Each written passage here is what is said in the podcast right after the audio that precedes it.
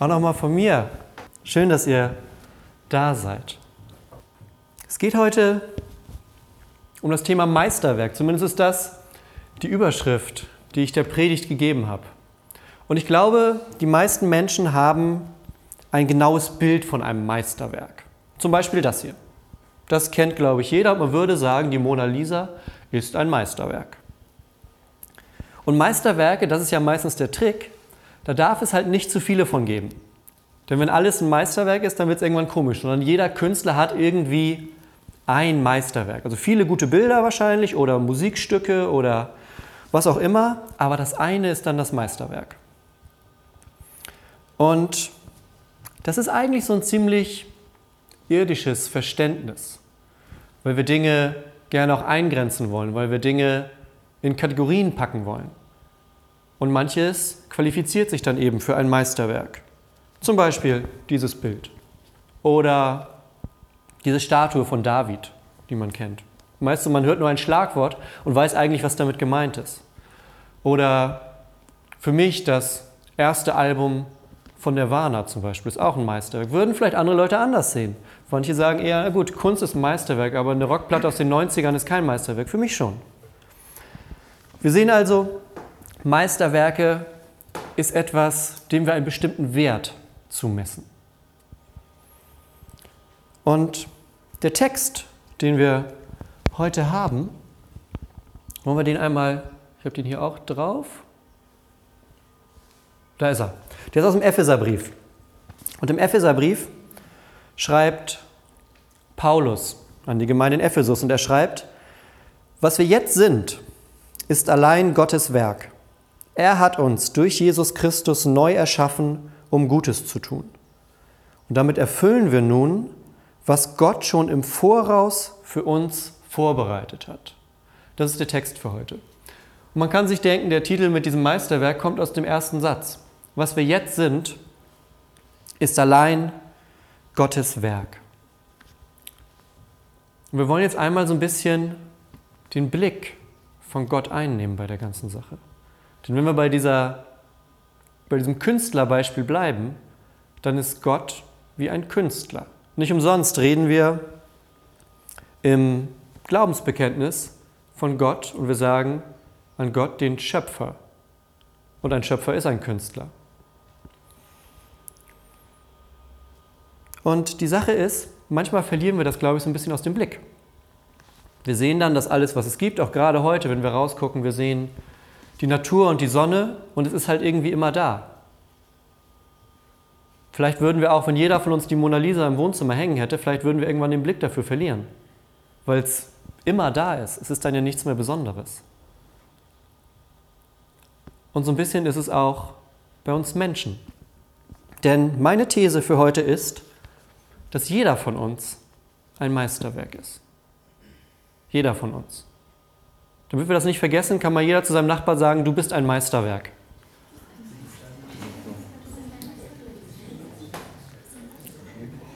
Sehr gut. Dann haben wir das wenigstens einmal schon mal gesagt bekommen heute. Dann vergessen wir das nämlich nicht so leicht. Das Problem ist nämlich, dass wir manchmal so ein bisschen den Blick verlieren, weil wir immer nur Ausschnitte sehen. Das ist wie, wenn man ein großes Bild hat, ein Kunstwerk, und man steht so dicht davor, dass man das ganze Bild nicht sehen kann. Denn das ist eigentlich unser Leben. Wir stehen meistens an den Dingen so dicht dran oder so mittendrin, dass wir nicht so einen Gesamtblick haben. Wie auch bei dem Bild. Wenn ich so dicht davor stehe, dass ich nur diese Ecke sehe, würde ich mich wundern, was das soll. Wenn ich weiter wegtrete, erkenne ich, dass es ein Bild ist. Und so ist es auch bei unserem eigenen Leben, weil wir so mittendrin stecken in diesen ganzen Dingen, fehlt uns manchmal dieser Schritt zurück, um das Ganze, das große Ganze zu sehen, was Gott nämlich sieht. Denn Gott sieht alle Zusammenhänge des Lebens. Er sieht all das, was passiert. Und er hat einen Blick, der über unser Chaos hinausreicht. Er sieht viel, viel mehr, als wir sehen können. Und als Gott dich geschaffen hat, da hat er dich ganz persönlich gesehen, aber hat auch den ganzen großen Zusammenhang gesehen. Und er hat dich damals wie ein Meisterwerk gesehen und er tut es auch heute noch. Denn ich weiß nicht, man kann, ich kann mir das manchmal nur so vorstellen, wie lange Künstler wirklich an so Gemälden zum Beispiel arbeiten, die sitzen wahrscheinlich Wochen, Monate, teilweise Jahre lang und die sehen nichts anderes jeden Tag und die malen dieses eine Bild, weil die vielleicht auch innerlich schon merken, ich bin ja was ganz Großem auf der Spur. Das, das, vielleicht wird das mein Meisterwerk. Ich glaube, das denken Künstler. Die sehen das und dann, vielleicht ist es das jetzt. Und ich glaube, so hat Gott bei jedem Einzelnen von uns gesessen. Und bei jedem Einzelnen wusste er, jeder einzelne Mensch für sich ist ein Meisterwerk.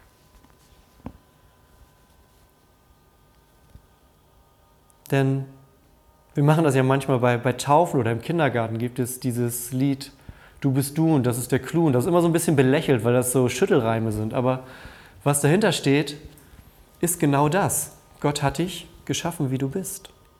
Und ich weiß nicht, wie das ist, ob schwangere Frauen das vielleicht ganz besonders dann merken, wenn man merkt, dass Leben entsteht, dass das eben nicht einfach so irgendwas ist, sondern dass da ein Mensch wächst. Ein ganz eigen, einzigartiger und besonderer Mensch. Und genau dieses Gefühl hat Gott. Und er zeigt mit uns etwas. Er zeigt mit uns dem Rest der Welt, so wie wir Gemälde und Statuen in Museen stellen, damit Leute die angucken. Genauso sind wir zum Angucken da. Genauso sind wir da und an uns kann man sehen, wer Gott ist. Im Idealfall kann man das sehen, wer Gott ist. Und das hat Folgen. Wenn wir uns jetzt mal darauf einlassen, dass wir Meisterwerke sind, weil wir einen Schöpfer im Himmel haben, der uns nicht zufällig, sondern mit einem Plan und mit Bedacht auf diese Welt gesetzt hat. Ich sage das immer Eltern bei Taufen. Es gibt zufällige Eltern und es gibt keine zufälligen Kinder. Und genau so ist es nämlich. Keiner von uns ist durch Zufall irgendwie hier gelandet. Und wenn wir das ernst nehmen, dann wollen wir doch mal auf die Folgen gucken, was das denn bedeutet. Denn der Satz geht ja noch weiter. Wir haben gehört, was wir sind, sind wir, ist allein Gottes Werk. Er hat uns durch Jesus Christus neu geschaffen. Und dieses neu geschaffen, da steckt so viel hinter, da steckt so viel Kraft, so viel, ja auch Liebe hinter. Dieses von neuem geschaffen kann man auch sagen, von neuem geboren. Es gibt diese schöne Geschichte, Jesus trifft einen Mann und er sagt ihm, du musst von neuem geboren werden. Und der Mann versteht das nicht. Er sagt, ja, ich bin doch aber schon, ich kann ja nicht zweimal geboren werden. Wie soll das funktionieren? Und Jesus erklärt ihm, das geht durch Taufe und den Heiligen Geist. Dadurch, dass du von einem Geschöpf Gottes zu einem Kind Gottes wirst. Du bist nicht nur das Geschöpf und damit auch schon ein Meisterwerk, aber du bist danach ein Kind Gottes. Du trittst eine ganz neue Beziehung zu dem, der dich geschaffen hat. Und das ist eine großartige Nachricht. Wir sind neu, neu geschaffen. Und das, ich, also für mich ganz persönlich ist das eigentlich mit die beste Nachricht, die die ganze Bibel hat. Hier steht viel drin auf diesen knapp 1200 Seiten. Aber für mich das Schönste, was mich immer am meisten bewegt, ist, sind all diese Sätze, wo es darum geht, komm zu Gott, es kann von vorne losgehen. Ich weiß nicht, ob das daran liegt, dass ich irgendwie das keine Ahnung, vielleicht auch psychologisch besonders nötig habe, dass ich wissen muss, dass ich bei Gott immer wieder neu anfangen kann, egal was passiert. Vielleicht bin ich auch irgendwie so gestrickt, aber für mich ist das unglaublich beruhigend und stärkend, dass Gott zu mir sagt, du bist getauft, du hast den Heiligen Geist, wir haben eine Beziehung miteinander und das gibt keine Sackgasse in dieser Beziehung, sondern ich, sagt Gott, ich bin immer da. Weil ich dich geschaffen habe, kannst du immer wieder zu mir zurückkommen. Und das heißt, wir können alte Dinge loslassen. Wir können Dinge loslassen, die uns belasten. Und wenn man so ein bisschen zurückguckt, vielleicht fällt dem einen oder anderen auch etwas im Leben ein, was belastend war. Wo man sagt, ich bin froh, dass ich das jetzt hinter mir gelassen habe. Vielleicht Erlebnisse oder vielleicht auch Menschen oder Situationen oder Lebensabschnitte, wo man sagt, im Nachhinein, ja, okay, es war jetzt halt so, aber zurück möchte ich dahin jetzt nicht.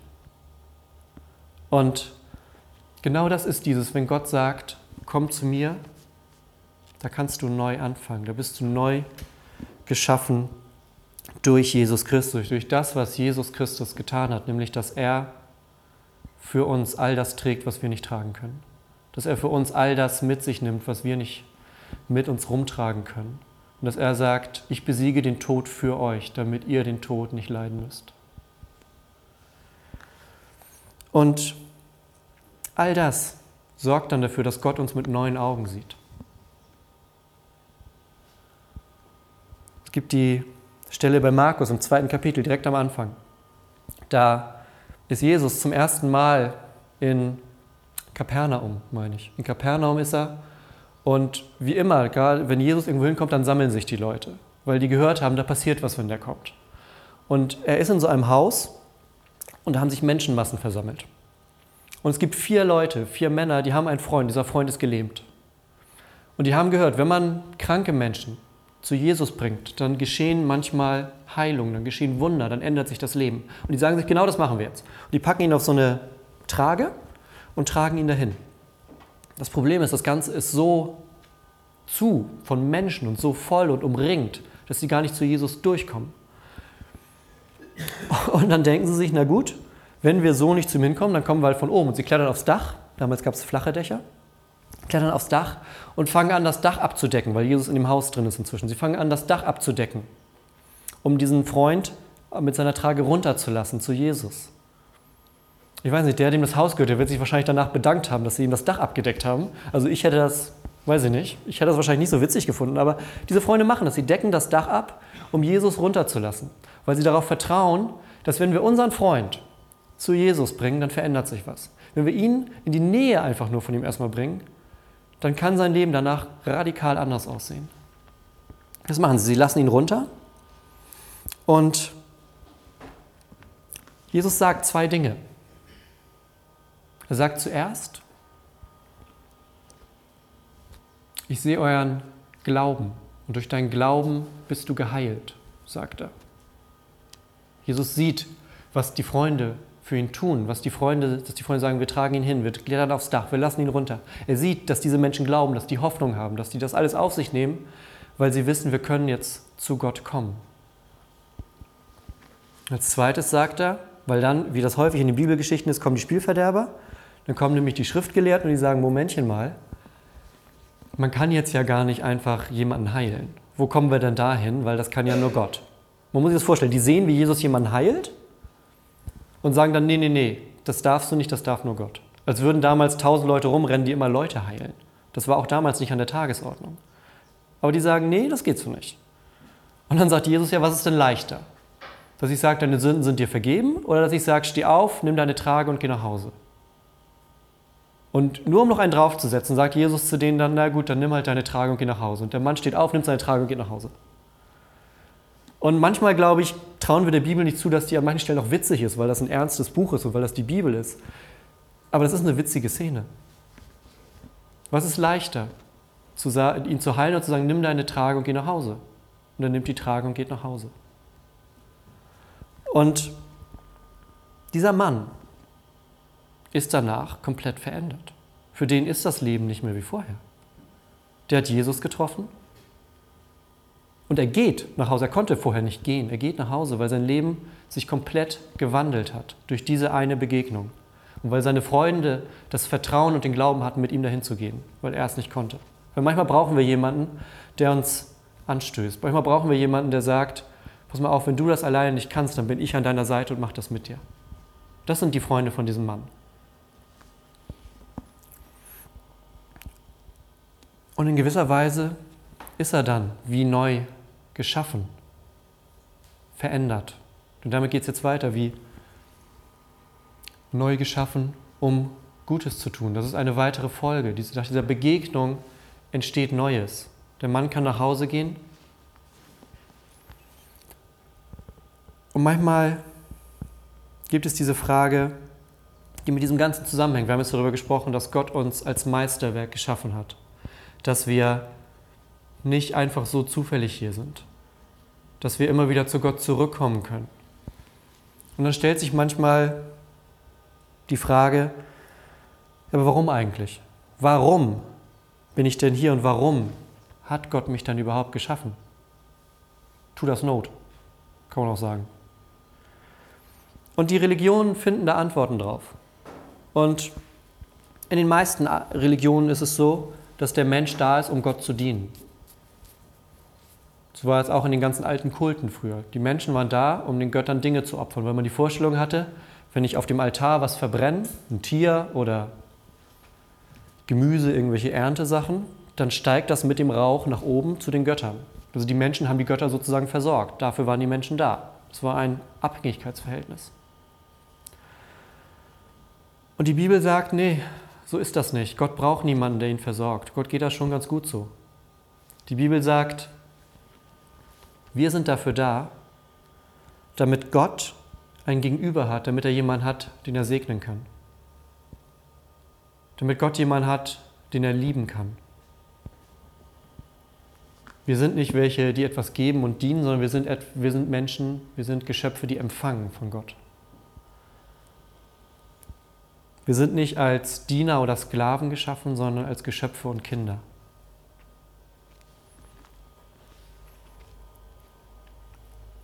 Man kann sich so ein bisschen, nicht umsonst haben wir dieses Bild von Gott als Vater so oft in der Bibel. Man kann sich das vorstellen wie ein Vater, wie ein Elternteil, der die Kinder beschenkt. Und zwei große Geschenke fallen direkt ein. Das ist einmal Jesus und der Heilige Geist. Jesus, Gott hat gesagt, ich komme als Mensch zu euch in Gestalt eines Menschen. Einmal, damit ihr seht, wie ich bin. Jesus sagt, wer mich sieht, sieht den Vater. Und zweitens, damit ihr niemals sagen könntet, Gott ist fern von dem Ganzen. Denn alles, was wir erleben, hat Gott auch erlebt. Die höchsten Höhen, die tiefsten Tiefen. Und er kann uns in allem nahe sein. Und als er durch Tod, Auferstehung und Himmelfahrt diese Welt wieder verlassen hat, hat er gesagt, ich schicke euch jemanden, der ist noch viel besser. Ich schicke euch den Heiligen Geist. Der ist ein Tröster, ein Beistand, jemand, der bei euch ist in jeder Situation des Lebens. Wenn man so will, Gottes Liebe hat dich ins Leben geholt. Kein Zufall, kein irgendwas, sondern ein liebender Gott, der wollte, dass du hier bist. Der dann seinen Sohn geschickt hat und dann den Heiligen Geist, damit eine Beziehung entsteht.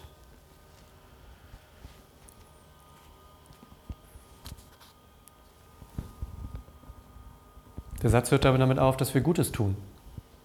Und Gutes tun ist in dem Bild dann ziemlich simpel, denn das, was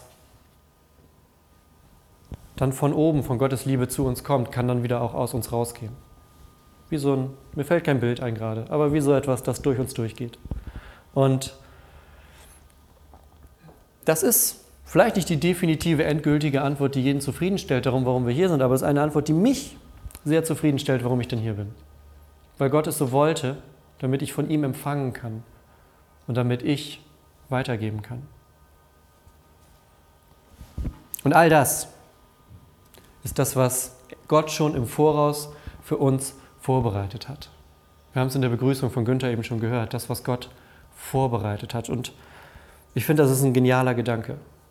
Denn Gott ist ohne Zeit und Raum. Gott weiß von Anfang, also es gibt für ihn kein Anfang und kein Ende. Er, man kann sich das nicht so leicht vorstellen, aber er weiß immer alles. Und er weiß auch schon alles, was vorbereitet ist für uns. Und er kannte jeden von uns von Anfang an, als uns noch niemand kannte. In dem Psalm ist das so schön, im Leib deiner Mutter kannte ich dich schon. Das ist wie so ein Bild vom Lagerraum ist das für mich manchmal, wo Gott all das vorbereitet hat, vielleicht nur nach Regalen sortiert für mich, Kindheit, Jugend, Erwachsenwerden und so weiter. Und da hat er für mich vorbereitet. Und die Frage ist, wie gehe ich damit um? Wie gehe ich damit um, dass Gott Dinge für mich vorbereitet hat? Denn ich glaube, es gibt verschiedene Arten. Man kann da verschieden mit umgehen. Es geht, man kann mit den Schultern zucken und sagen, na gut, mal gucken, was passiert. Aber ich glaube, man kann sich auch danach ausstrecken und man kann sagen, was ist denn mein Ort in dieser Welt, den Gott sich da gedacht hat? Und nicht zu eng sehen. Es gibt immer dieses, oh, dieser eine Seelenverwandte. Ich glaube, das gibt es nicht. Ich glaube, es gibt schon mehrere Optionen für jeden Menschen, aber ich glaube, es ist ein kleiner Kreis. Also ne, nicht, wenn ihr meint, das war jetzt die eine große Chance und ich habe sie vertan. Sind wir wieder bei dem Bild, man kann immer wieder zu Gott zurückkommen. Es gibt nicht das eine vertan und es ist alles vorbei. Damit hat Gott ein für alle Mal aufgehört in Jesus. Er hat gesagt, dieses ein für alle Mal, das mache ich für euch. Und danach haben wir eine Dynamik. Und An uns ist es jetzt, dass wir unseren eigenen Wert erkennen dürfen. Du bist ein Meisterwerk Gottes. Du bist nicht irgendwer. Du bist nicht irgendein Zufall. Du bist nicht einfach nur so zufällig gerade hier. Sondern du bist hier, um zu hören, dass du ein Meisterwerk Gottes bist. Sagt euch das nochmal jetzt. Jeder zum Nachbarn, du bist ein Meisterwerk Gottes. Du bist ein Meisterwerk Gottes.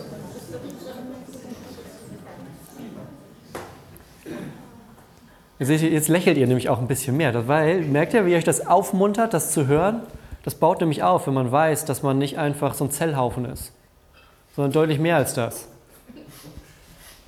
Mich baut das auf. Ich, also ich wäre unzufrieden, wenn ich nur ein Zellhaufen wäre irgendwie. Das befriedigt mich jetzt nicht so.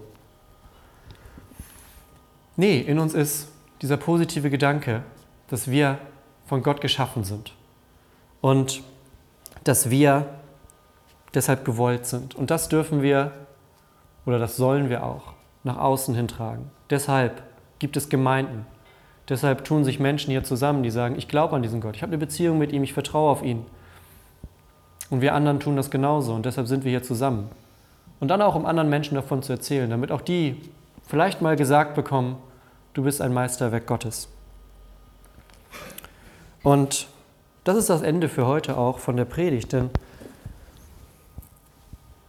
man hätte eigentlich mit der Titelfolie schon aufhören können. Da stand schon drauf Meisterwerk. Ich habe jetzt eigentlich nur so einen kleinen Bogen gemacht, komme jetzt wieder dann zurück, denn das ist der Punkt. Du bist gewollt von Gott. Und das werden wir gleich noch ein bisschen weiter verfolgen. Aber bevor wir dazu kommen, möchte ich, dass wir das einmal in ein Gebet fassen, nämlich dass wir jetzt Gott darauf antworten. Wenn wir von ihm hören, dass wir gewollt sind, dann ist jetzt die Möglichkeit, dass wir das im Gebet zu ihm sprechen. Und da lade ich euch alle ein, alle, die möchten, mitbeten. Und das machen wir jetzt. Herr Vater im Himmel, danke, dass wir hier heute alle zusammen sind in unserer Kirche und danke, dass du mitten unter uns bist. Danke, dass du uns geschaffen hast, dass wir nicht einfach so durch einen Zufall da sind, sondern dass wir hier sind, weil wir gewollt sind. Gott und ich möchte dich ganz besonders für jeden Einzelnen bitten, der heute hier sitzt. Denn in uns Menschen sind ganz oft diese Gedanken, die sagen, wozu bin ich eigentlich? Was soll das überhaupt? Mich nimmt doch keiner ernst, mich sieht doch niemand. Gott, und genau deshalb ist es so wichtig, dass wir hören, dass du uns siehst, dass du da bist und dass du uns willst.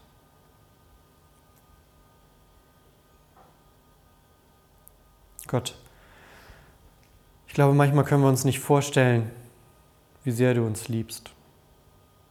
Und ich bitte dich, dass du das immer wieder in meinem Herzen, aber auch in jedem anderen Herzen hier im Raum entfachst, damit wir das nicht aus dem Blick verlieren, damit wir nicht vergessen, dass du der Gott bist, der zu 100 Prozent auf unserer Seite steht, durch Jesus Christus. Gott, danke für alles. Amen. Amen.